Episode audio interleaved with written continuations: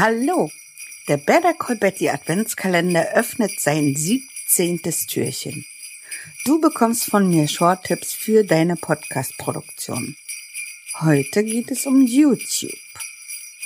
YouTube ist das Video zum Hören. Ist ein eigenes Instrument für die Vermarktung. Und viele nutzen YouTube, während sie andere Dinge machen und so reicht es ihnen meist auch aus, wenn sie einfach nur zuhören können. Es lohnt sich daher, deinen Podcast einfach als Video ohne visuellen Rückkanal anzubieten.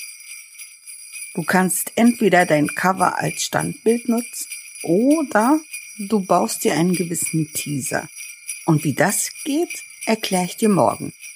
Viel Spaß noch. Bye!